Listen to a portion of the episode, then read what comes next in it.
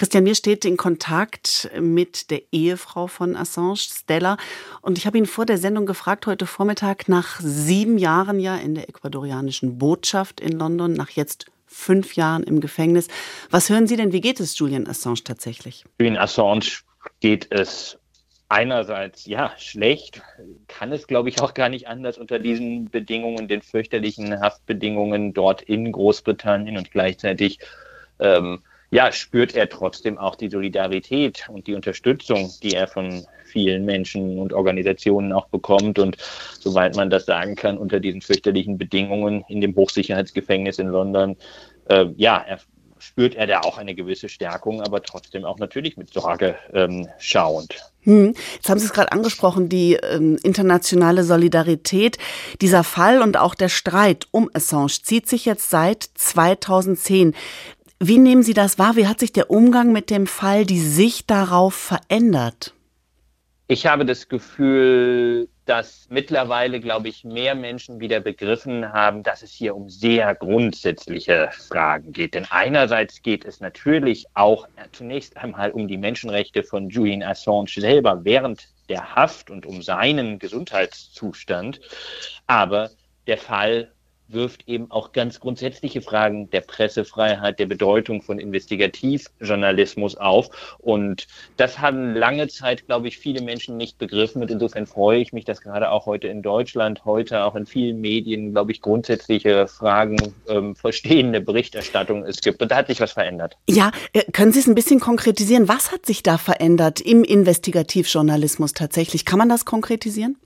Also lange war Julian Assange, hatte so ein bisschen das Image, ja, äh, möglicherweise waren das fragwürdige Veröffentlichungen, viele Dokumente einfach vermeintlich unredigiert, was der Vorwurf ist, der ihm ja gemacht wird, ähm, veröffentlicht werden. Möglicherweise gab es die nie bewiesenen oder nie vor einem Gericht verhandelten Vorwürfe hinsichtlich Vergewaltigung. Und deswegen habe ich, glaube ich, viele schwer getan und man hat eigentlich nicht gesehen, dass Wikileaks eben Kriegsverbrechen, Menschenrechtsverletzungen enthüllt hat und dass viele Medien Medien genauso mit Wikileaks auf Augenhöhe daran mitgewirkt haben, dass viele Medien genauso ähm, heute auch arbeiten und dass eben diese Medien nicht vor Gericht stehen, so wie Julian Assange vor Gericht stehen. Denn eigentlich müssten alle Medien, die mit Wikileaks damals diese Veröffentlichung gemacht haben, heute vor Gericht stehen. Das machen sie aber nicht. Und das haben, glaube ich, viele Journalistinnen und Journalisten mittlerweile verstanden. Hm. Jetzt haben Sie Journalistinnen und Journalisten erwähnt.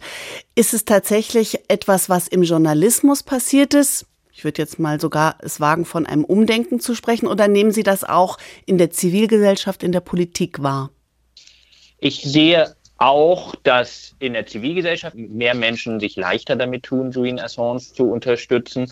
In der Politik, wenn ich ehrlich bin, kann ich mir deutlich mehr ähm, Unterstützung wünschen. Es ist begrüßenswert natürlich, dass mittlerweile die australische Regierung zuvörderst Julian Assange ist australischer Staatsbürger, sich für seine Freilassung einsetzt. Aber wenn wir auf Deutschland schauen, gibt es einige Abgeordnete, und das ist toll, die sich dafür einsetzen. Aber dass sich seitens der Bundesregierung ähm, Annalena Baerbock als ähm, Außenministerin oder Bundeskanzler Olaf Scholz nach wie vor so zurückhaltend zeigen, das ist ehrlich gesagt nicht gut und zeigt, dass sie offenbar die Grundsätzlichkeit des Falls noch nicht verstanden haben. Das würde ich mal in Abrede stellen. Woran könnte es denn noch liegen, dass Sie die Grundsätzlichkeit nicht verstanden haben oder dass Sie diesen Konflikt möglicherweise nicht eingehen wollen? Na klar sind die USA ein Verbündeter und deswegen ist man möglicherweise auch zurückhaltend äh, mit Kritik, mit deutlichen und lauten Forderungen hinsichtlich der USA. Aber gerade bei grundsätzlichen Willen zeigt sich ja die Glaubwürdigkeit von bestimmten Forderungen und gerade die Glaubwürdigkeit einer sogenannten wertegeleiteten Außenpolitik. Und ähm, man macht sich dann am Ende letztlich leicht angreifbar. Und bei Annalena Baerbock, um mal dabei zu beginnen, ja, als sie noch in, in, der Opposition war, hat sie ja selber die Freiheit von Julian Assange ähm, gefordert. Und insofern möglicherweise hat sie es verstanden, ist aber in der Realpolitik angekommen.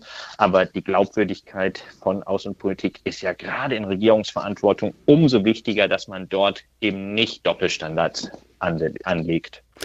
Was bedeutet es für die Pressefreiheit, wenn jetzt in London entschieden wird, Julian Assange wird ausgeliefert? Das wäre fatal. Und eigentlich alle Journalistinnen und Journalisten, die investigativ ähm, arbeiten, die selber mit Quellen arbeiten, die vertraulich sind, die selber zu Themen von nationaler Sicherheitspolitik, von Geheimdiensten arbeiten, die müssten letztlich alle damit rechnen, selber ja, verfolgt zu werden oder mindestens ihre Quellen. Und insofern ist das ein hochsymbolischer Fall für die Pressefreiheit. Eine Auslieferung wäre ein fataler Präzedenzfall für die Pressefreiheit.